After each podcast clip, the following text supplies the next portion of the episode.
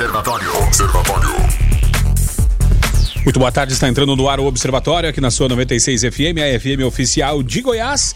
Aqui Rogério Fernandes, nós vamos juntos até às 19 horas, trazendo notícia e informação para você através da frequência 96 101.3 FM. E o Observatório começando ao vivo para Anápolis, Goiânia, região metropolitana de Goiânia, em torno de Brasília. São mais de 85 cidades que alcançam esse sinal limpinho, limpinho da 96 FM. E você pode participar através do 994 34 2096. 994 34 2096. Boa tarde, Guilherme Verano. Tudo bem, Guilherme? Boa tarde, Rogério. Boa tarde aos observadores. Tudo bem, tudo tranquilo. Aquela chuvinha caindo no final de tarde cidade, então cuidado, né? Juízo. Você que está voltando para casa agora no trânsito, né? Vai devagar, tome todo cuidado. Agora, em pouco, a gente teve engarrafamento aqui, congestionamento pertinho da rádio aqui na, na 1 de maio, mas a, a coisa vai, vai, vai, contornando. Tenha, tenha paciência. Vamos com calma que a gente chega lá. E o começo de mês, vereador, tem hoje como centro cheio, trânsito, trânsito perto. Do, assim, as aulas voltando, a vida voltou ao normal, começou o, o trânsito nos horários de rush, né? E como o senhor anunciava, vai ser do ano que começou, né?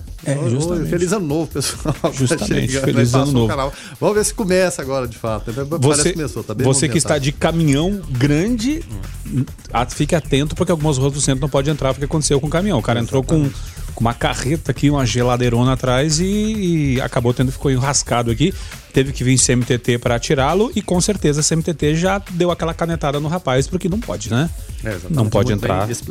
Justamente. 994-34-2096. Hoje também o Observatório conta com o retorno do, do nosso produtor titular, Weber Witt, e o prefeito do Rio de Janeiro, Marcelo Crivella, foi atingido por barro na manhã desta segunda, quando dava início a uma entrevista com jornalistas em Realengo, na zona oeste do Rio.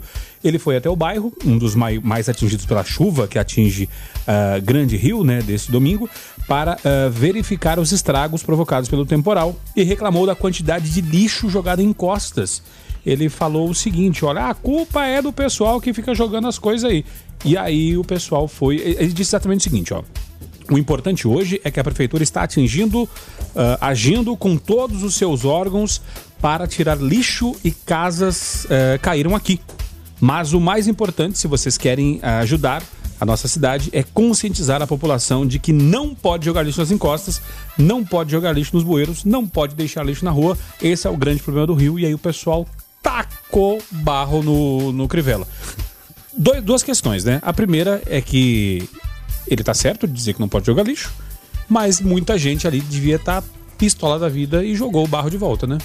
Pois é, rapaz. Eu vi a imagem do, do, do barro lá, já, já tem essa conclusão. Foi alguém que jogou ou foi um pedaço de, de que caiu da, da Uma encosta, encosta que caiu. eu não sei, só sei que ele olhou desconfiado para trás. Enfim, ele tem razão em algumas coisas que fala. É o que você falou aí em relação a lixo. É, sempre falamos aqui que, é claro, o poder público é responsável por, por, por recolher, mas a população, a gente sabe, no, no Brasil, infelizmente, o mau hábito que temos, né? E parte da população tem, ele falou grande parte da população, mas uma parte da população tem de jogar lixo no chão, né? A gente tem uma cultura do panfleto, né? Muito forte no, no, no, Brasil. A pessoa pega aquilo ali, amassa e simplesmente, ao invés de colocar no bolso, no chão, saquinho, e a alegação é sempre aquela mais singela. Mas não tinha nem uma lixeira por perto. Ah, mas o chão é a lixeira. A maior lixeira do mundo é o chão, né? Então joga ali como se o, o lixo, a partir daquele momento, desaparecesse. E não é assim. Então ele tem, tem razão em algumas coisas que fala, mas outras também. O poder público do Rio, por exemplo, agora, poderia do, do, do orçamento é, que foi destinado para, para o carnaval, para, para Rio Tour, para comemorações, poderia ter destinado uma parte em relação a essa prevenção, porque não está acontecendo nada de surpresa. No ano que vem, no, no, na mesma época, você pode pegar as mesmas matérias, com maior ou menor intensidade, vai acontecer a mesma coisa. Encostas é, caindo, gente morrendo soterrada. Então, é, não foi legal o que ele fez de destinar, é, é claro, parte desse, desse orçamento para o Carnaval do Rio de Janeiro, mesmo porque com falta de financiamento a gente sabe que a coisa complicou um pouquinho. Mas enfim, mas ele poderia ter tido bom senso de tentar algumas ações preventivas também. Você não pode jogar toda essa conta em cima da, da população, você tem que dividir um pouquinho de responsabilidades. E o Rio de Janeiro parece que se tornou um caos urbano, né? Uma coisa terrível que você vê, uh, geograficamente falando, lindo, né? Maravilhoso, mas com tanta construção em costa. E tem razão também que certas pessoas constroem né, ao redor de Rio, mas que, que solução a pessoa tem, afinal de contas? Então é, é uma coisa muito difícil de se resolver. É complicado de fato, mas você ficar jogando para cima da população raivoso também não vai resolver a coisa. Deixa eu dar boa tarde para o nosso produtor, Weber Witt, de volta às atividades depois de um período de férias, né?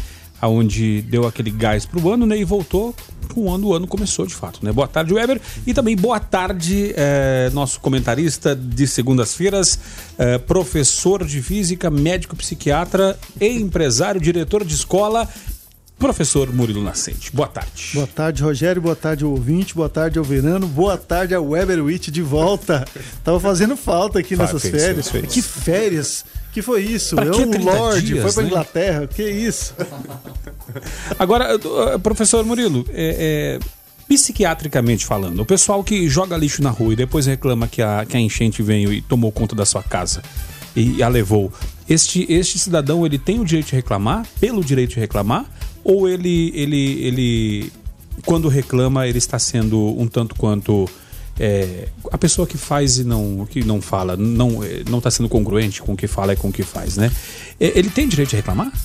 Bom, existem duas possibilidades. Existe a primeira possibilidade, que é o rapaz varrer o, o, o lixo para debaixo do tapete e achar então que o tapete é mágico e que vai desmanchar o lixo ali. E a outra possibilidade é ele ser um sacana, varrer para ali sabendo que vai alguma hora vai sair e quando sair quer reclamar. Ora, se ele não tem informação, vá lá. Agora eu acho que nós já estamos numa época em que as pessoas sabem que esse lixo não tem como sozinho se decompor. Algum problema vai acontecer. Na maior parte das vezes, entupir os bueiros e acabar com a canalização pública toda. Então, quer dizer, mais campanha de esclarecimento não tem jeito. O brasileiro ele tem uma, uma característica interessante, não vou generalizar, mas todo mundo quer morar no Japão, mas não quer ser japonês. O problema do Brasil basicamente é esse. Você quer um lugar organizado, você quer pessoas honestas, você quer tudo funcionando, mas a sua parte nesse funcionamento não. Você quer ser um brasileiro no Japão. Você não quer ser um japonês no Brasil. É, aí complica. Quem está chegando por aqui é Carlos Roberto para falar direto ao assunto. Direto ao assunto. A opinião de Carlos Roberto de Souza no Observatório. Boa tarde, Carlos. Boa tarde, Rogério. Boa tarde, Guilherme Verano. Boa tarde a todos os observadores. Os organizadores do Festival de Música Funk, né, intitulado Facada Fest, eles estão sendo investigados por uma suposta ocorrência de crimes contra a honra e por fazerem apologia ao homicídio, né, ao crime. E diga-se por passagem, eu tenho que concordar com essa investigação, né? O ministro da Justiça, Sérgio Moro, ele recorreu ao Twitter dele pedindo a abertura de um inquérito contra esses organizadores do Festival de Música Funk. Né? Até pelo título, né? Muito agressivo. Mas também por eles terem usado aí cartazes estilo charge contrários ao presidente Jair Bolsonaro. Realmente, publicar esse tipo de cartazes ou anúncio contra um presidente não só um presidente. Aí é pra, contra qualquer tipo de cidadão, né? Da maneira como foi feito, né? Um, um com o presidente com bigode de Adolf Hitler, ou seja, aparentando o rosto de Adolf Hitler. É, um outro, um, aparece um palhaço bozo com a faixa presidencial. Uh, um outro que eu acho até muito mais agressivo, aparecendo aí a cabeça do, do, presidente Jair Bolsonaro sendo decapitada por uma índia. E daí por diante, vários outros com uma peça, todos agressivos e, para mim, com uma qualidade muito agressiva. É, esse tipo de, de, de charge nunca pode ser considerada liberdade de expressão. Pelo menos é na minha visão, não pode. É, é ofensivo e é sim uma apologia ao crime. Olha, gente, pra vocês terem ideia do que eu tô falando, é tão comum isso e tá sendo tão desrespeitoso agora que esse tipo de coisa no Império, na época lá de Dom Pedro, não só ele, Dom Pedro II, como diversos outros políticos da época dele, foram objetos de uma série de charges. Só que todas elas com muita criatividade. E era até comum esse tipo de brincadeira, tornava-se agradável. Era uma crítica, mas de uma forma alegre, divertida, né? É, exagerada. Na minha visão, as sátiras e a charge, elas têm que ser esse tipo de, é, é, de perfil, né? Elas não podem atingir a honra. Elas sim, o intuito é exagerar, é ironizar, né? A crítica, a sua crítica contra aquele assunto, ou contra aquele momento, ou contra aquela pessoa. Podem até ser é, duras, mas tem que ter como base a ideologia ou as ideias. Né? Isso sim é considerado liberdade de expressão. E isso sim é que tem que ser aceito no meio. Nós não podemos concordar com esse tipo de expressão, porque isso leva a excitar pessoas, né? a levar pessoas a quererem praticar talvez algo errado por achar que aquilo é normal e é comum. Precisamos ter a consciência e uma coisa básica: o respeito. Tudo tem que ser feito através do respeito e no Brasil perdeu-se totalmente o respeito um pelos outros. Fiquem todos com Deus, ademã que eu vou em frente de leve. É, o Facada Fest, né, que como disse o Carlos aqui, é esse evento de música de punk rock, né, aonde o pessoal estava é, fazendo a festa em homenagem à facada do Bolsonaro, só para lembrar, e fazendo apologia a essa facada e, e, e enfim. É, o, o, Carlos ele trouxe essa questão aqui dizendo que passaram do ponto, né? Passou do ponto. E aí eu pergunto aos senhores: é, fazer oposição por oposição ou reclamar por reclamar ou é, fazer isso até onde até onde vai esse negócio eu lembro da, de quando a gente discutia qual o limite do humor né qual o limite do humor e aí eu pergunto qual que é o limite da de, de se opor de protestar de será que a gente perdeu essa linha doutor Murilo? De ah, saber até, saber até onde vai a mão? Tem perdido sem dúvida tem perdido. É, é, infelizmente inclusive. Eu, eu tenho notado a gente nos extremos, passeando rapidamente de um extremo ao outro, do politicamente correto a você não poder falar nada, ao extremamente é, é, xiita, aquele radical que as opiniões, se forem é, invalidadas por qualquer argumento, apela para agressão. Nós temos esses dois lados aí, esses dois jeitos de pensar e as correntes têm tomado assim é, a, a, equipe petista, que teoricamente é, a, instalou no Brasil o anarquismo, onde não existem verdades absolutas, tudo pode ser questionado, você não pode falar nada, os, os grupos são respeitados, mas em compensação não respeitam a maioria. E virou essa coisa mais ou menos assim que você não pode nem falar que um menino é menino, porque você pode ofender o menino, porque às vezes ele quer ser chamado de menina. Então é, é, é uma corrente de pensamento que está tendo e criando uma reação muito forte da extrema direita onde eu posso citar aqui o nome do, do, do, de um filósofo, vou colocar entre aspas, Olavo de Carvalho, em que ele reage com muita força a isso e dá origem a esse tipo de coisa. É, é o seguinte: quem não concordar com ele é burro, é, é, é analfabeto funcional, é incapaz de raciocinar, é, coloca, coloca as pessoas como aqueles é, é, que ficam em cima do muro, eles se colocam como assim, pessoas que não assumem uma postura, são tidas como é, é, é, fracas, sem posicionamento.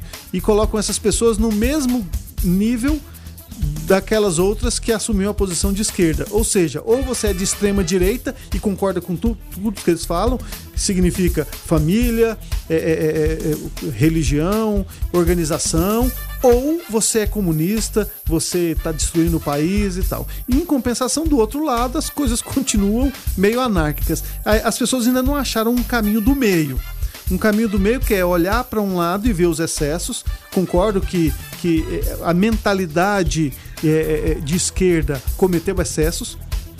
E olhar para o lado da direita e ver que a mentalidade da direita tem cometido excessos.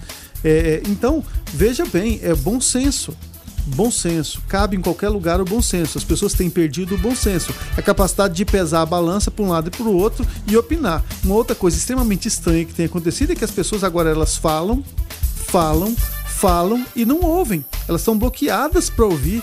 Ou seja, a minha opinião ela é verdadeira e não há argumento que faça com que eu repense o meu posicionamento. Veja bem, o professor Olavo de Carvalho, assim intitulado, escreveu um livro chamado O Imbecil Coletivo. Esse livro é extremamente criticado, extremamente criticado pela intelectualidade moderna. Eu vou falar, eu comprei o livro, vou ler o livro do Olavo de Carvalho. Eu quero criticá-lo, mas eu quero criticá-lo depois de ler. Com base, né? Porque as pessoas elas têm simplesmente atirado pedras sem nem dar, se dar o trabalho de aprender. Então, eu acho que as posturas extremas têm tomado conta do discurso. Verano, praticamente um ano e meio após as eleições, um ano de 2019, o restinho, o finalzinho de 18 e agora o comecinho de 20. Historicamente falando, já era para ter dado uma esfriada na, na, no embate político, né? Aliás, bem antes. Será que o fato da, da, da Globo estar em embate com o Bolsonaro, e aí eu, eu falo, por exemplo, do Isso a Globo Não Mostra, que dá no Fantástico, que é uma sátira pesadíssima contra o presidente. E também o, o carnaval desse ano, onde a Ação Clemente, o Adnet foi lá e fez a sátira do, do presidente, é muito, muito crítico, né? Os, os enredos muito críticos contra, uh, protestando contra o presidente. Será que isso inflama ainda mais para não terminar esse clima de eleição?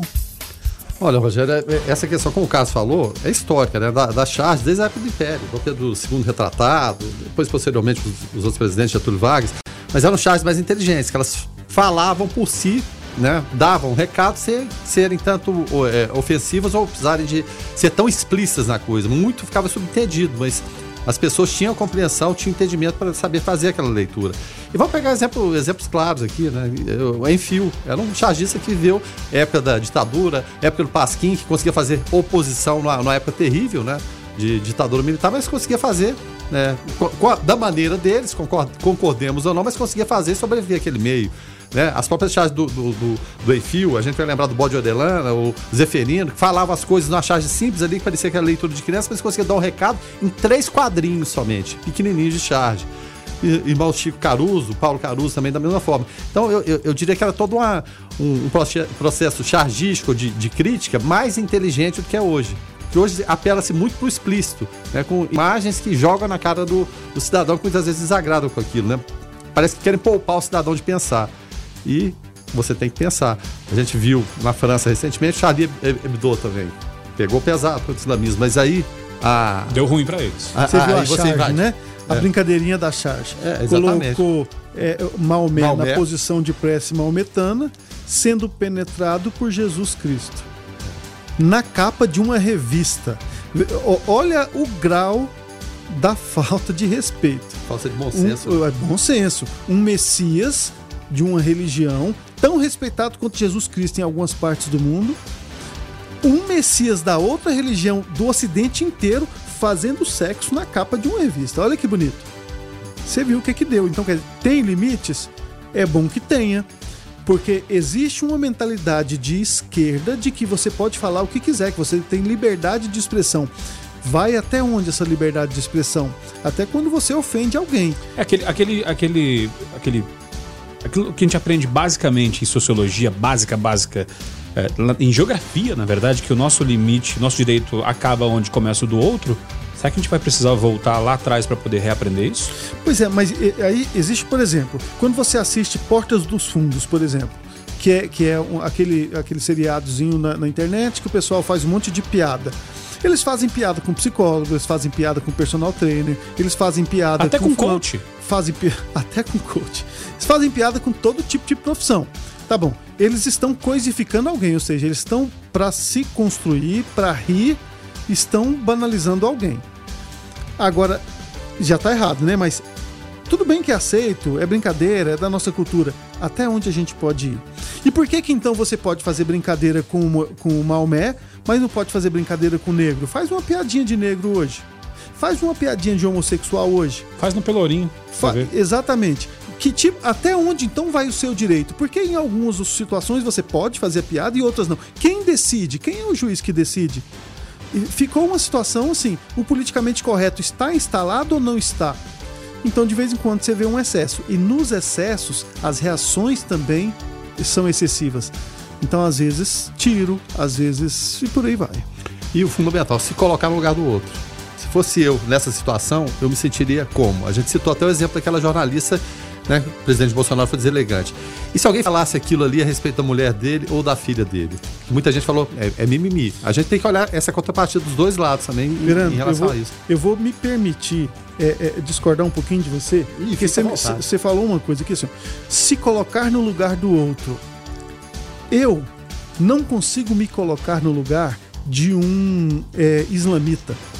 Porque o tanto que eu levo a sério Jesus Cristo não é o mesmo tanto que aquela pessoa foi criada para entender a religião dela e o Messias dela. E então, concepções de mundo diferentes. Exato. Né? Então é bom que a gente coloque o outro no lugar do outro e não se colocar no lugar do outro. Quando você passa a ser a régua que mede a realidade e aquilo que te ofende você não faz. E aquilo que não te ofende você pode fazer, às vezes a régua não vale para outra pessoa. Eles levam muito mais a sério religião que a gente. Aqueles caras colocam bombas na cintura e se matam para defender uma causa, um ideal. Eu não consigo imaginar um brasileiro fazendo isso se não for para defender o próprio pescoço ou a própria família. Aqueles caras defendem. Então, quer dizer, o mundo deles é diferente do nosso. É bom que a gente respeite eles como eles mesmos. Pedro Aguiar, ele falou, olha, mudando de assunto, Anápolis não tem engenheiro de trânsito, que caos! A... O prefeito anda pela cidade e vê a infraestrutura? Abraço a todos. E ele fala aqui, ó, boa tarde, é, completando o Augusto, né? Fala boa tarde, o trânsito um caos no final da Avenida Brasil Norte, provocando provocado também por motoristas espertinhos que vão para o corredor de ônibus quando quando irão colocar multa no corredor, é, favor cobrar da prefeitura, Augusto César. Inclusive, é, já foi licitado e está agora aguardando a implantação, né? É, segundo o Igor Lino Siqueira, o engenheiro de trânsito da CMTT, aguardando agora a empresa colocar, o, colocar os paralelos. Quando colocar, vai acabar isso, né, Verano? Porque infelizmente, se não for é, é, multado, o cidadão não para de fazer isso, né? Aí a gente volta a, alguns casinhos atrás, na né, declaração do Marcelo Crivella em relação ao lixo nas ruas. O motorista sem educação também é a mesma coisa jogar lixo na rua. Ele não está cumprindo a determinação e ao não cumprir a, a, a determinação, você achar mais esperto, eu tenho direito de fazer isso aqui, ele tumultua também da mesma forma. Mas, evidentemente, é claro, você tem que ter mais fiscalização nas ruas, parece que muita gente só entende o poder da multa. Então, é, é, é uma coisa complicada, realmente, o trânsito, quando você não segue o que tem que ser, ter, ser seguido ou contesta. E a gente lembra da, em relação ao Brasil Sul, Brasil Norte também, os chamados retornos, eu quero retorno aqui, eu não quero fazer aquele quadrado, enfim. É, são, são muitas coisas que dependem também da gente e não queremos assumir a responsabilidade. E aí, com relação a essa questão do lixo, né, o ouvinte falou aqui, ó, uh, queria que não me identificasse. Trabalho aqui perto da rodoviária e passo aqui todo dia. Esse cara do churrasquinho que tem aqui na entrada da rodoviária, todo dia joga uma sacola de lixo dentro do córrego que passa aqui ao lado. Pode ir lá 5 horas, ele vai lá, joga a sacola e volta como se nada tivesse acontecido. Não adianta eu fazer minha parte e os outros não. E se você for falar, ainda acha ruim e manda você ir eh, procurar o que fazer e cuidar da sua vida. É. E agora? Fazer o quê? Um hashtag boicote ao churrasquinho que emporcalha os córregos? Olha só, cuidado com as medidas. Assiste. Olha, tem que tomar cuidado. Primeiro averiguar se isso aí é verdade mesmo, né? Se realmente for verdade, é, ter uma conversa é, mais assim instrutiva com o rapaz do churrasquinho, falar para ele, olha, talvez você não tenha noção do mal que você pode estar tá causando para pessoas com isso aqui. E se de fato ele reincidir, aí sim multa, mandar fechar, é, colocar em público aqui para que o pessoal não vá lá. Mas assim, eu acho que as medidas elas devem ser tomadas porque só baseado num depoimento aqui talvez não seja muito prudente. É uma outra coisa interessante aqui é que, veja bem, eu não sei se você se lembra, todo mundo andava de moto sem capacete. De verano, repente... verano, verano desse tempo. Na, no Nordeste ainda se anda, né? Sem capacete. Sim, inclusive ah, eu cheguei Norte, do Ceará Nordeste. ontem e lá o pessoal anda até com criança na moto sem capacete. Inclusive, dizem eles que se você andar de capacete é porque você está escondendo a cara e você não é um cara.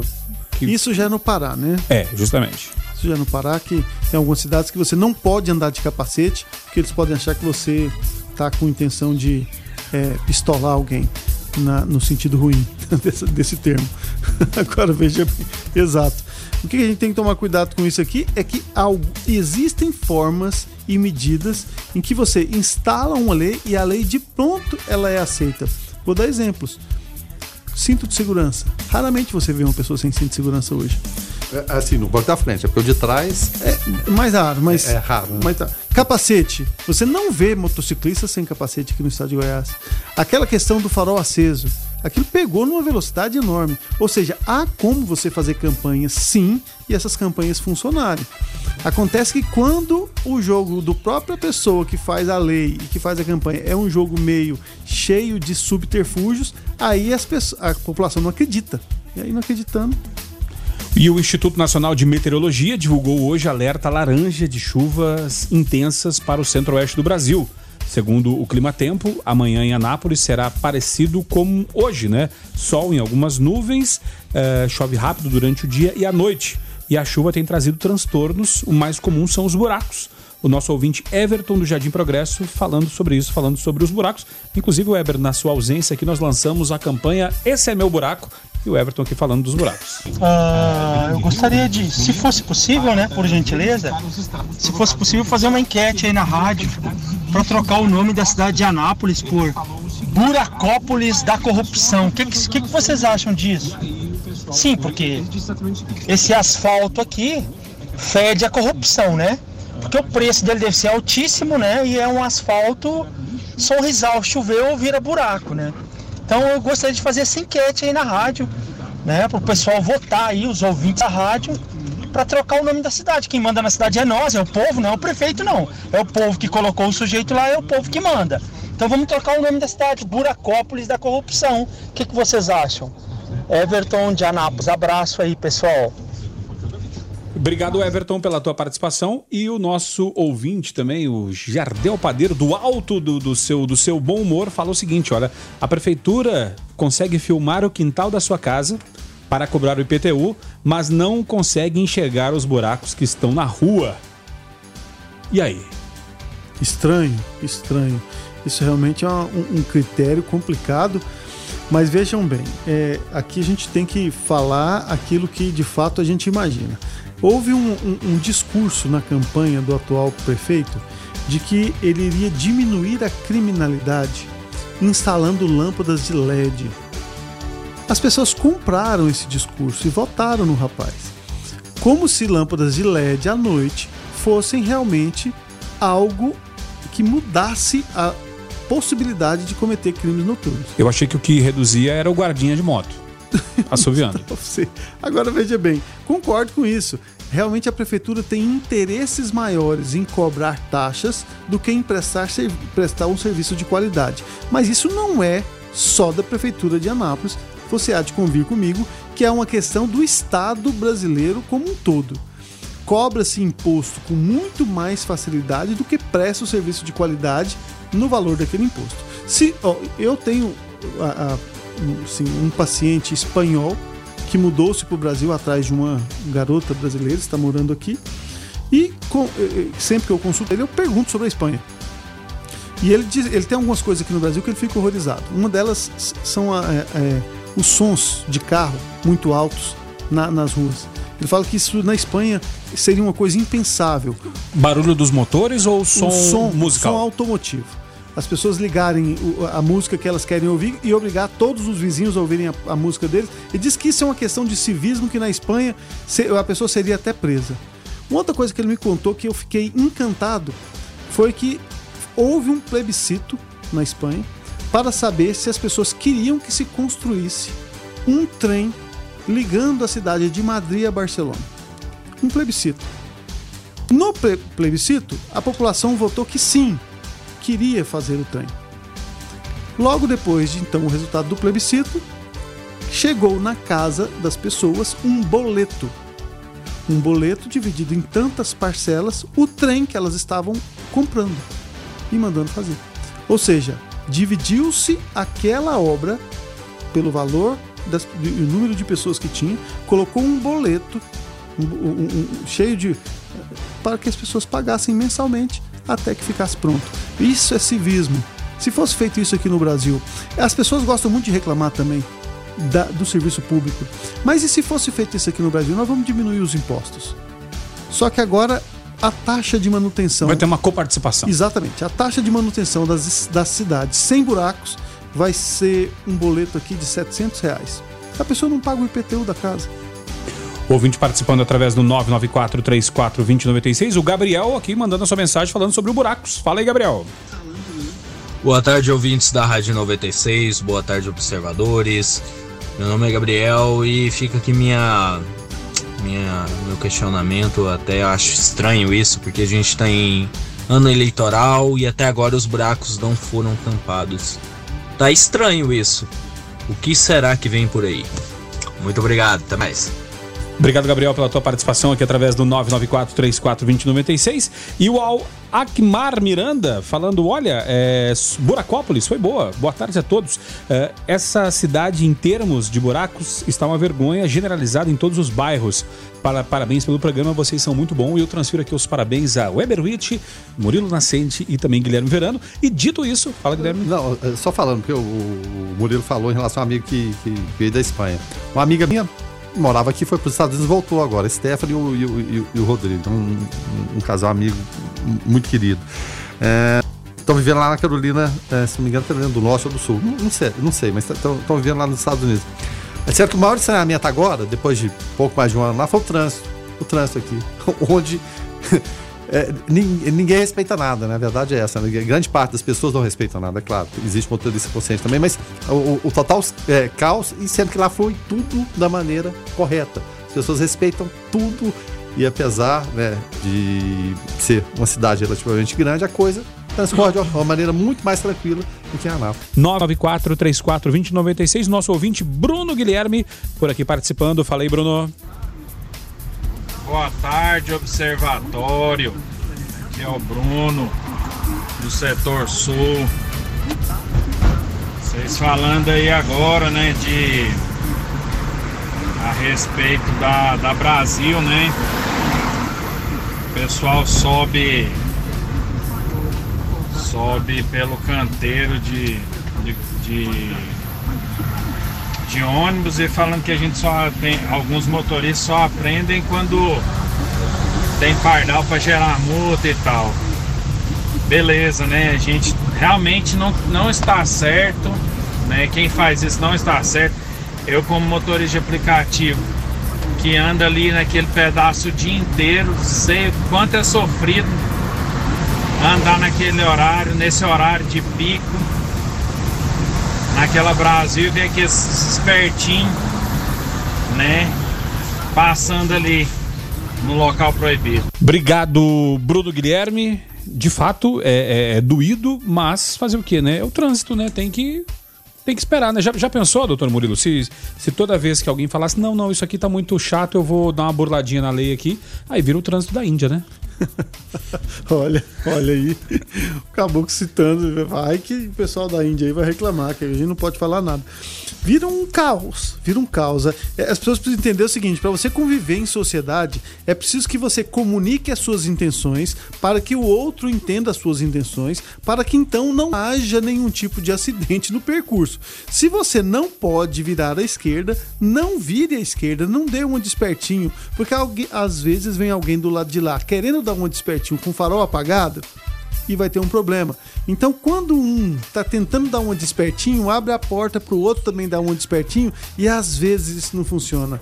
Esses motociclistas, eu não tenho nada contra motociclista, eu sei que tá todo mundo trabalhando, ganhando a vida, mas olha, passam numa velocidade entre dois carros, passam numas esquinas a 80, 90 por hora que se você. Muitas vezes eu fico arrepiado da possibilidade de ter dado uma avançadinha no pare. Porque se você der uma avançadinha no pare e ele tiver na velocidade da via, vai ser uma frenagem e desgoverna ali e um susto. Na velocidade que eles passam, se você avança o pare um pouco, é um acidente de, de assim, com uma proporção estratosférica. Então, o tempo todo que você está se colocando em excesso, ingerindo bebida alcoólica, em alta velocidade, você está abrindo porta para acontecer o que você não gostaria. Agora, só, só levantar um questionamento. É, não sei se essa impressão é só minha, mas com o advento da uberização das coisas, né?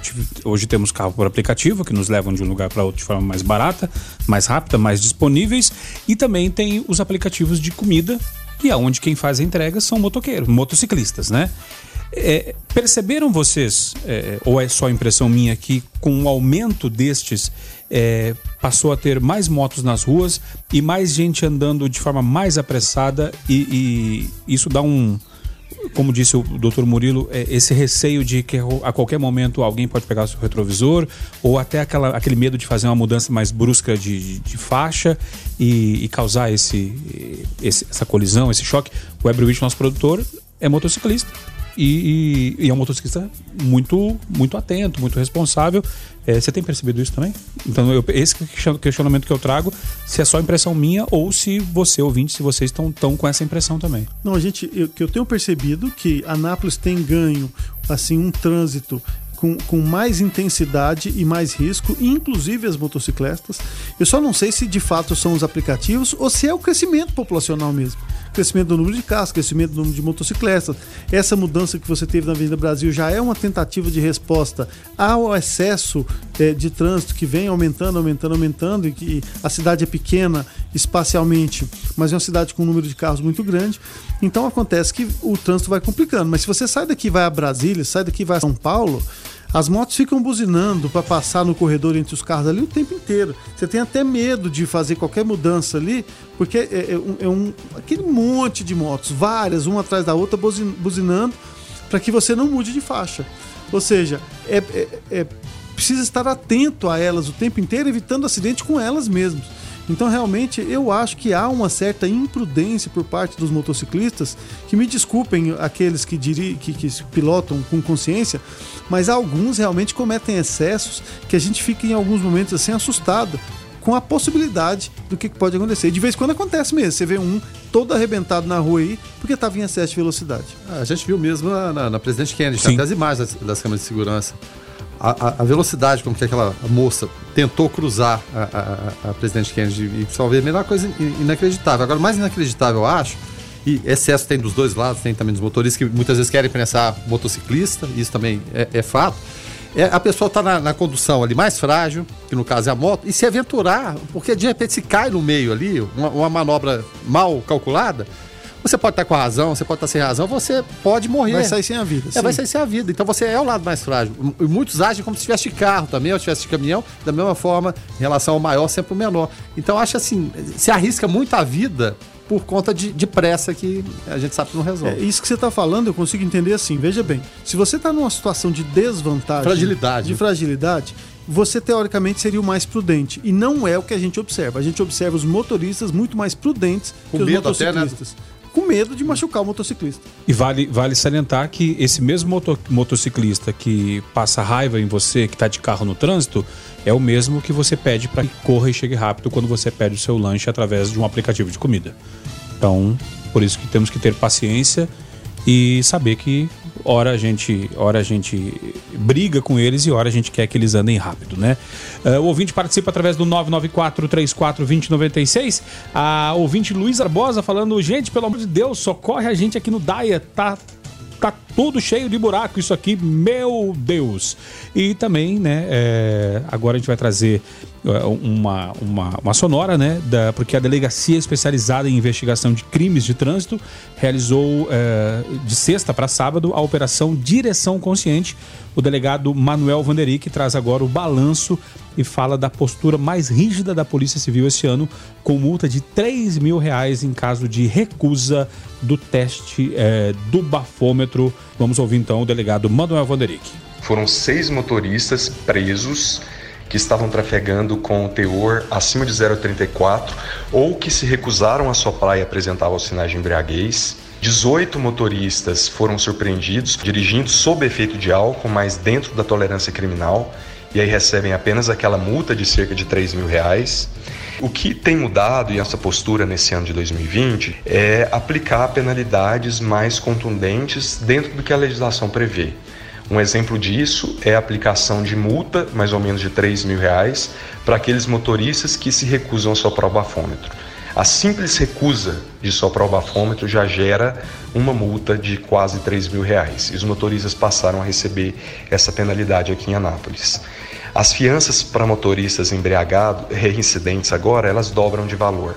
Então, nós estamos fixando fianças de parâmetros cada vez mais elevados e representando pela suspensão imediata do direito de dirigir desses motoristas. Então, nós temos que estudar a legislação para aplicar penas mais elevadas.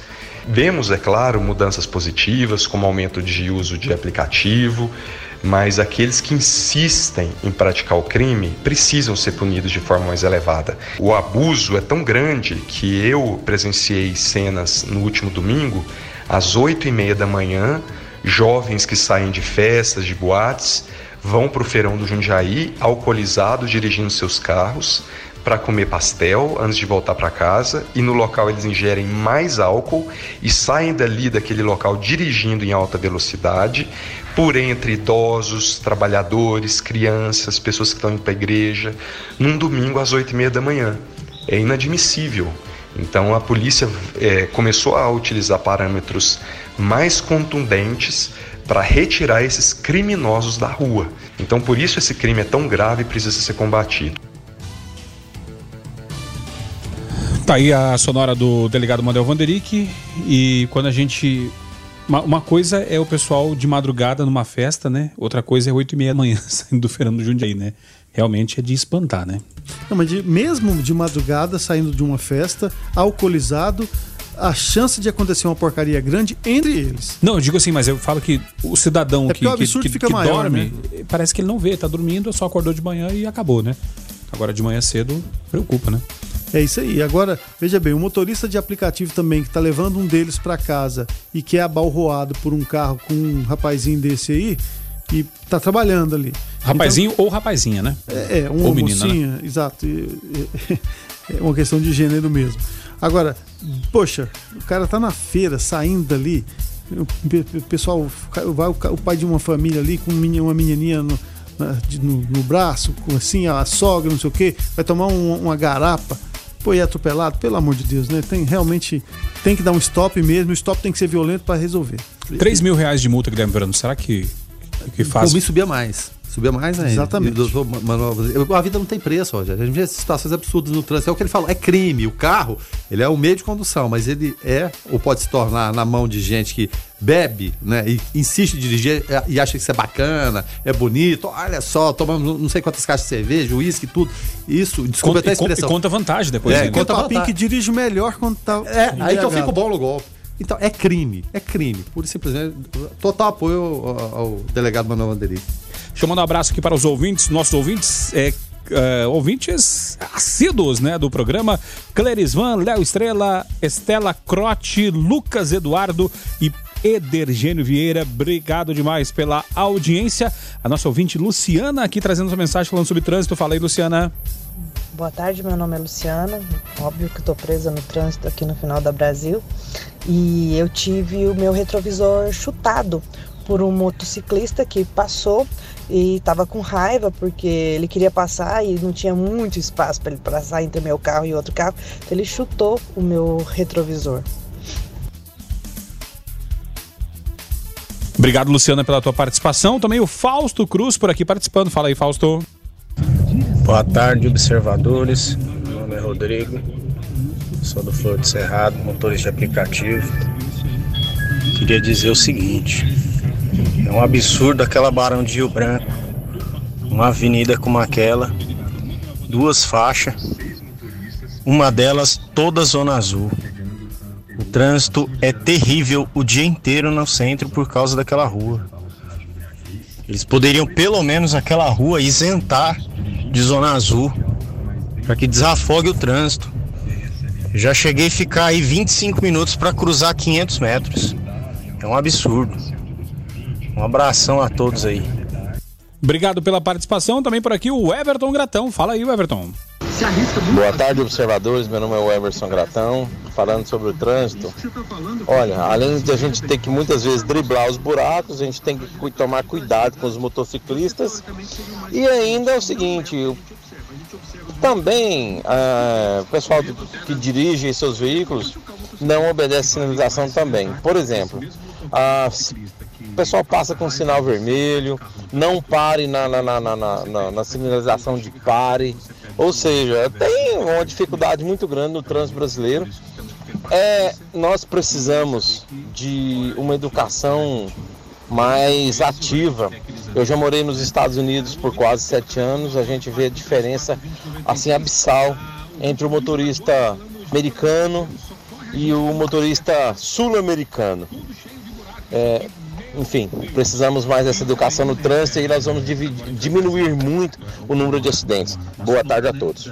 Obrigado pela participação. O Everson Thiago José também falando sobre a fala do delegado Manuel Vanderick. Uma coisa, galera tem que pensar uma coisa, gente. É mais barato você pegar um Uber do que pagar 3 mil reais.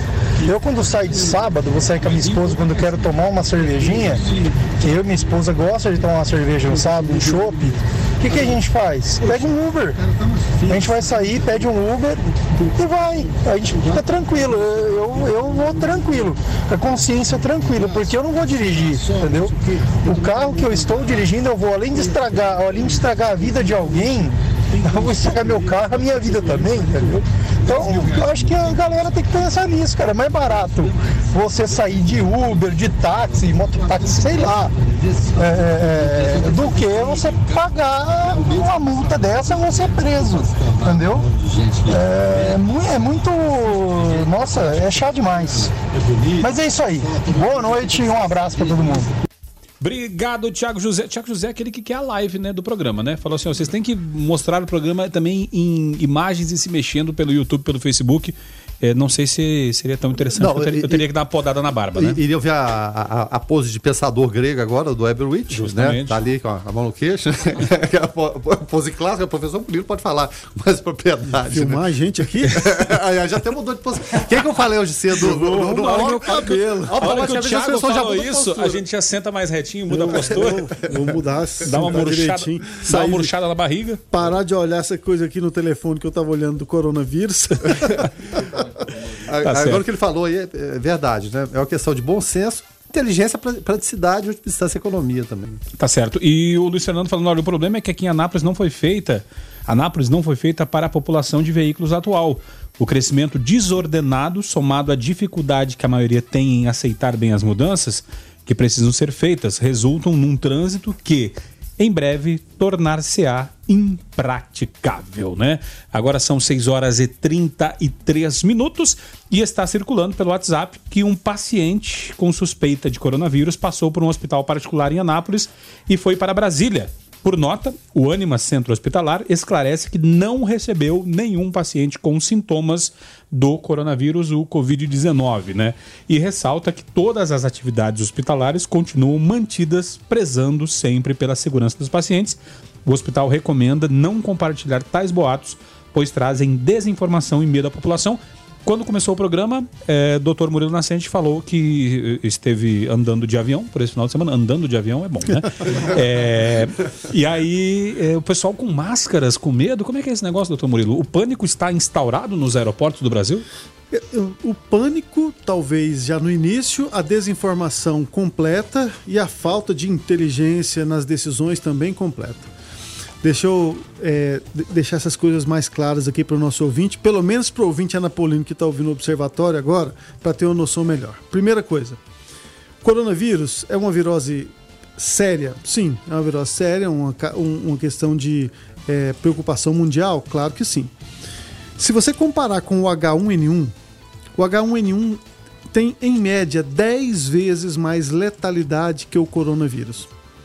Ou seja, é uma doença muito mais grave. Pra vocês terem uma ideia, o ano passado, só no Brasil, 796 pessoas morreram por H... Tô falando do ano passado, 2019. 796 mortes por H1N1 confirmadas no Brasil. Quantas mortes a gente tem pelo coronavírus no Brasil? Nenhum. Se a gente tiver algum caso, é caso leve, os casos não estão nem hospitalizados. Quantos pacientes em UTI? Nenhum. É, se você for olhar na China, que é o epicentro, e veja bem, o primeiro lugar onde o vírus apareceu, e é, na China, gente, só lembrando, tem 1,3 bilhão. Então, quer dizer, é gente demais. É muita gente, é uma concentração. A cidadezinha, que é o epicentro, tem 12 milhões de pessoas. Cidadezinha. A cidadezinha. Então as pessoas elas vivem amontoadas. É natural que esse vírus se espalhe muito rapidamente no lugar onde as pessoas vivem num- muito aglomeradas. O vírus tem uma letalidade relativamente alta, até 2% nas pessoas acima de 50 anos, especialmente homens, e com doenças é, prévias. Entre é, na infância, a, a letalidade é zero. Olha que interessante. O H1N1 era uma doença grave para crianças. Não existem casos de óbito mundiais em crianças. Então, Do coronavírus. do coronavírus. O H1N1 era grave, o coronavírus não é em crianças.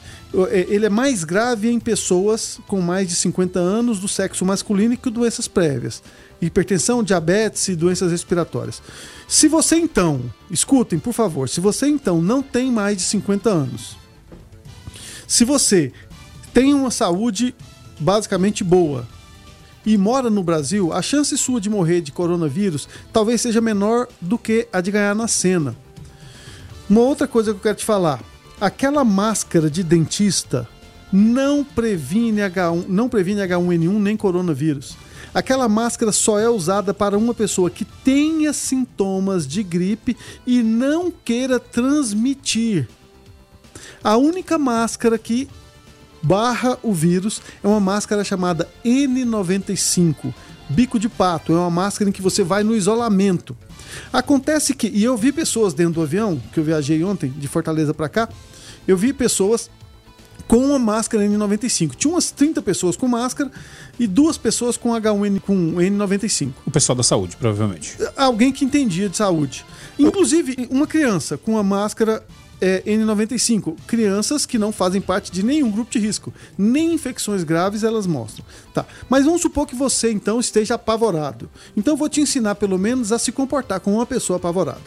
Se você quer se comportar como uma pessoa apavorada, você vai hoje, compra uma máscara bico de pato, segue os critérios, porque ela é muito cara pelo menos entre as máscaras, e tem um tempo de duração relativamente curto. E se você vai usar essa máscara, bico de pato, você, por favor, coloque um óculos daqueles de cirurgia. Porque não adianta nada você proteger a narina, a boca e não proteger a mucosa ocular. Você vai se contaminar do mesmo jeito. Ela custa 720 reais com 20 unidades. É isso aí. É- esse é o preço. Você então compra 720 internet é reais. barato, né? ela, ela vai durar aí mais ou menos, talvez. ela- você pode usar ela por algum tempo. Tem como uh, uh, o número de horas diárias que você pode usar. Mas veja bem, é uma máscara cara. Se você colocar a máscarazinha do dentista, aquela máscarazinha que só prende atrás da orelha, você está até aumentando a chance de contrair um vírus. Aquela máscara não serve para nada, ela não filtra nada, é uma bobagem usar. Se você quer usar, use a N95 e coloque um óculos, que aí você realmente está como se estivesse no isolamento. Lembrando que no Brasil não há necessidade disso. Não existem casos a esse ponto. Se você lavar as mãos com frequência, evitar de passar a mão em superfície metálica de shopping, disso, daquilo, passar a mão na boca, depois no olho, no nariz, já tá bom demais. Manter, é, é uma questão de manter-se higiênico, se limpe e tudo. Pronto, evite aglomerações se você realmente está preocupado e vamos esperar. Esse vírus é menos grave do que o vírus do H1N1. Não, não, não, não existe motivo para pânico. Larga de bobagem, basicamente. 994-34-2096, ouvinte participa, Guilherme Verano. É o que nós trouxemos aqui de forma menos didática. Afinal de contas, não somos médicos, né? É, evidentemente. Há questões básicas de higiene, né? Às vezes lavar a mão e lavar com critério. E esse negócio de deixar de, de ficar abraçando também por todo mundo, pegando na mão, principalmente na hora de comer, também, né, Verano? A gente falava, né? É, a gente cita assim muita questão, porque o brasileiro é muito, muito afetivo, Pegajoso. muito pegajoso, abraça. Às vezes a pessoa tá, tá no restaurante ali almoçando, na churrascaria, a, a gente tem o hábito de chegar para não parecer deseducado, deselegante, ir lá e cumprimentar. Dá um acenozinho, deixa ele continuar lá no seu processo de, de, de- de alimentação. E, e, naturalmente chegou no restaurante, antes ele foi lá, lavou as mãos, tá, tá se alimentando, deixa ele alimentar ali em paz. Não precisa de abraçar, beijar, pegar na mão, E enfim, e né? nesse- e Você não vai nessa- ter essa educação. por E nessa pegada aí de, de não apertar a mão dos outros, em meio à crise do coronavírus, o ministro, o ministro lá da Alemanha deixa Merkel ah, no, vácuo e recusa aperto de mão. Ela Ah, vem, aper- já faz- já fez isso Ela vem apertar e ele uop, falou. Opa, opa, coronavírus não.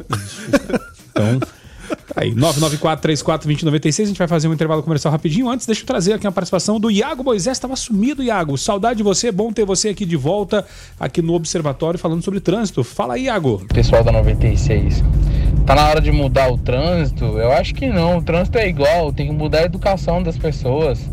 Muitas das pessoas que dirigem hoje é, tirou a carteira há 50 anos atrás e as regras mudaram.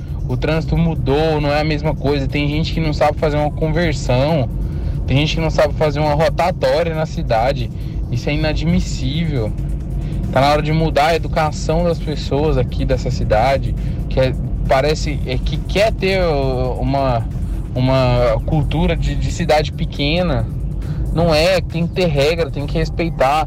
Tá na hora desse prefeito também começar a colocar aquele CMTT para trabalhar, que não fazem nada. Tem que, que olhar o trânsito, cara. Você tem que, que olhar o trânsito. Multar quem tem que multar. Quem comete é, o erro. É isso aí. Obrigado, pessoal. Para você que ligou o rádio agora e tá meio perdido com relação ao assunto, o assunto é trânsito, coronavírus e o que mais aparecer de, de novidade no momento que o nosso produtor Weberwitch achar necessário e importante e que você precisa saber. Férias todo todo, ele voltou de férias a todo vapor. Até porque, como diz, eh, como diz um grupo de rádio famoso, no Brasil, eh, eh, em 20 minutos tudo pode mudar, né? Então, às vezes a gente segue uma linha, daqui a pouco muda, enfim. Ah, mas... E eu vi até uma frase interessante agora há pouco aqui, lendo, né, no site, o, parece que o brasileiro esquece é, dos últimos 15 minutos nos 15 minutos seguintes. Né? Também. É Alzheimer. A, a, nossa, a nossa ouvinte Milena por aqui participando. Fala aí, Milena. Boa noite, 96. Meu nome é Milena. É, eu tô um pouco perdida em relação ao assunto aí de vocês, mas percebi que é de trânsito, porque eu liguei o rádio agora, né? Eu tava dirigindo aqui. É, eu tenho uma observação para fazer em relação ao a situação da rodovia, né, da GO do Daia.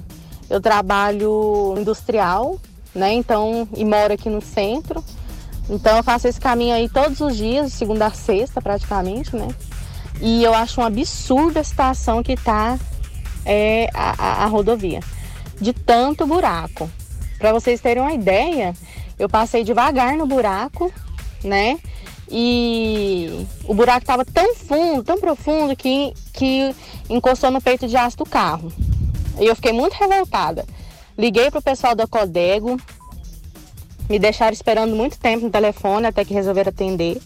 E aí o pessoal da Codego, é, de Goiânia, me passou o contato do responsável da, da Codego aqui, que gere aqui o, o, o, o DAIA, né?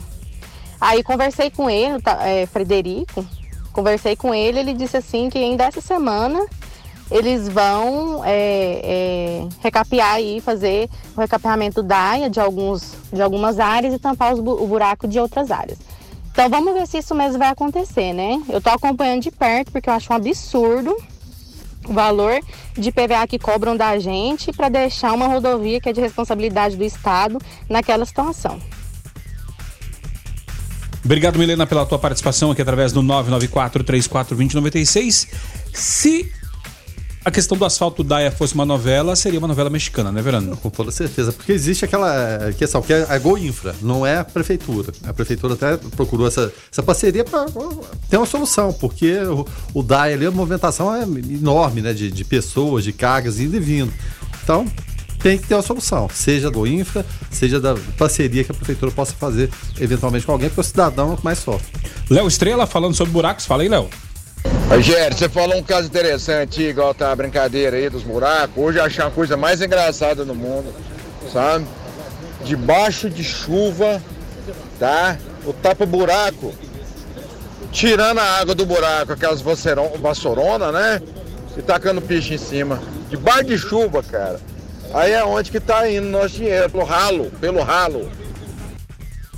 Obrigado, Léo, pela participação. Aí é enxugar gelo, né? É, mas aí você vê que dentro do comentário do Léo, a gente tem que ter uma certa atenção. Não é época de tapar buraco. Agora não dá para tapar buraco. É a mesma coisa de fazer telhado no meio da chuva. Não dá para colocar o madeiramento, não dá, a massa não seca. Tem época para tudo, tem época para plantar, tem época para colher, tem época para tapar buraco. As pessoas têm que ter paciência. Agora, a infraestrutura anterior, a qualidade do asfalto anterior, tudo pode ser discutido em outro momento. No, a gente só lembra da coisa quando está tudo aí explícito. Antes, isso tem que ser programado. As coisas preventivas. Já tinha algum buraquinho, já tinha trinca, já tinha isso antes das chuvas. Agora, gente, é esperar parar de chover. Deixa eu, deixa eu só levantar uma, uma, que, uma questão, como diria, questão, como diria o presidente Bolsonaro. Cuidado aí, tá ok? É.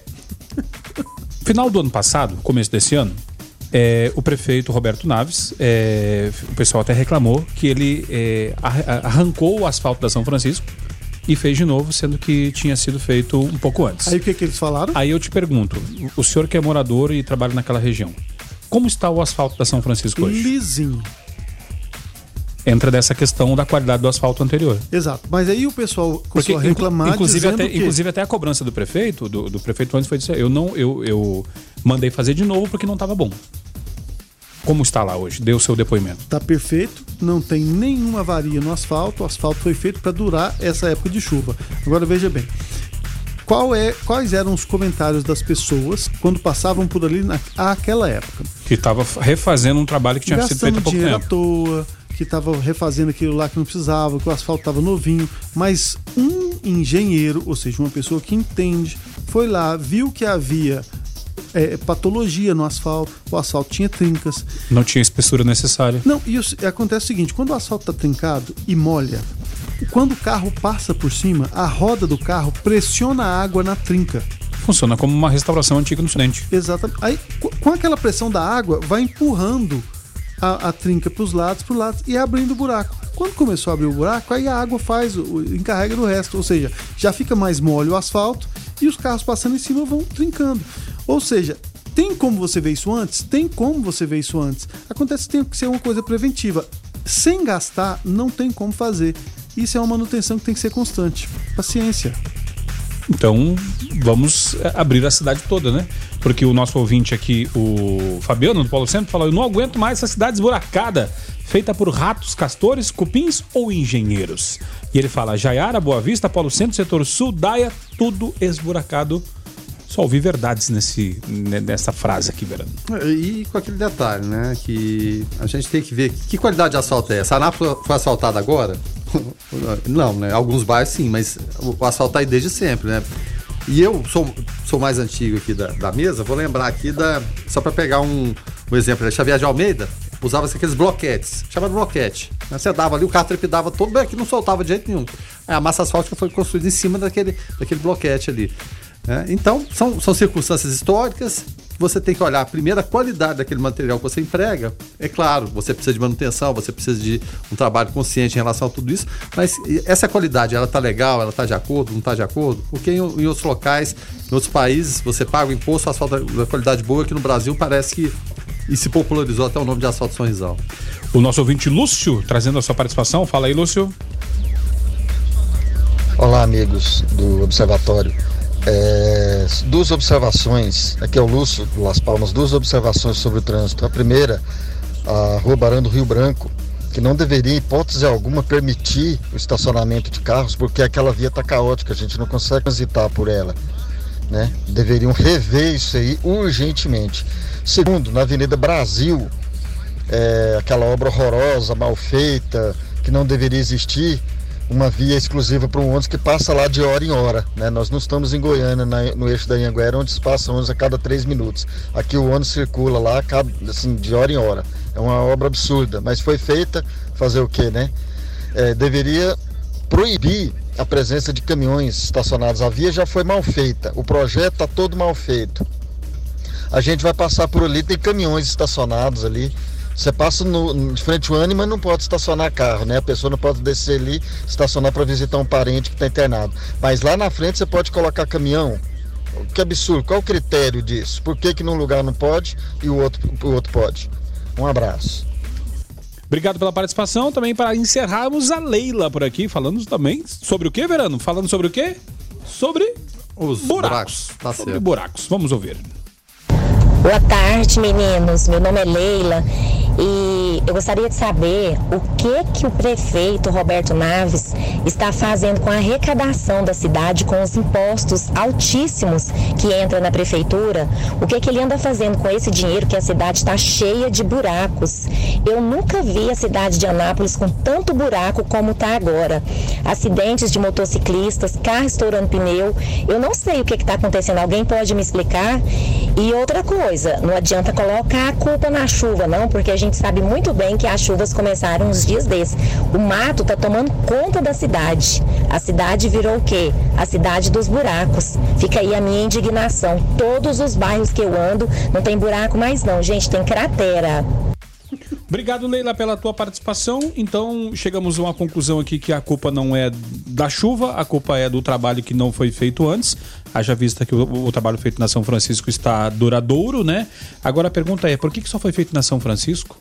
Será que é só porque é o Jundiaí? Ali passam pessoas com poder aquisitivo maior? Não quero pensar isso, né? A escola é boa lá. É, justamente. Dito isso, então, a gente vai encerrando o observatório de hoje. Deixa eu agradecer demais aqui a participação dos nossos ouvintes que nos ajudaram, tá? Obrigado demais aqui. Se eu não conseguir rodar o seu áudio ou botar a sua mensagem no ar, é porque realmente o programa hoje foi corridíssimo, corridíssimo. Todos os ouvintes com muita saudade de Weber Witt, que retornou hoje, passado um mês de férias. Então, obrigado a você, ouvinte. Obrigado ao nosso produtor Weber, doutor Murilo. Até segunda que vem. Até segunda que vem. Obrigado a todo mundo. Obrigado ao ouvinte. Foi muito legal o programa hoje. Rápido, ágil. E o pessoal participando, sempre com gentileza. Vamos levantar essa bandeira. Vamos discutir, mas com gentileza. Tá certo. Guilherme Verano, então, até amanhã de manhã. Amanhã de manhã a gente está de volta, agradecendo, é claro, a participação do Dr. Murilo. O Weber de volta, né? Depois de três meses de férias, mas está tá de volta firme com a gente. Mas isso é muito importante. É o que o Dr. Murilo falou: discutir. A gente tem que discutir os temas, sim, e com educação, né? Então, é isso que leva a gente adiante. Tá certo. Nós vamos ficando por aqui. Às exatas, daqui a exatas 11 horas estaremos de volta no Foco 96, eu e Guilherme Verano. E na sequência você fica com a Gabi Moraes no Conectado. E a ficha técnica do Jornalismo 96 FM tem a apresentação e trabalhos técnicos de Rogério Fernandes, os comentários de Guilherme Verano e professor uh, Murilo Nascente, a produção de Weber Witt, a coordenação artística de Francisco Alves Pereira, gerência comercial Carlos Roberto Alves de Souza, direção executiva Vitor Almeida França Lopes, 96 FM, 45 anos, a FM oficial de Goiás. Fiquem todos com Deus, paz e bem.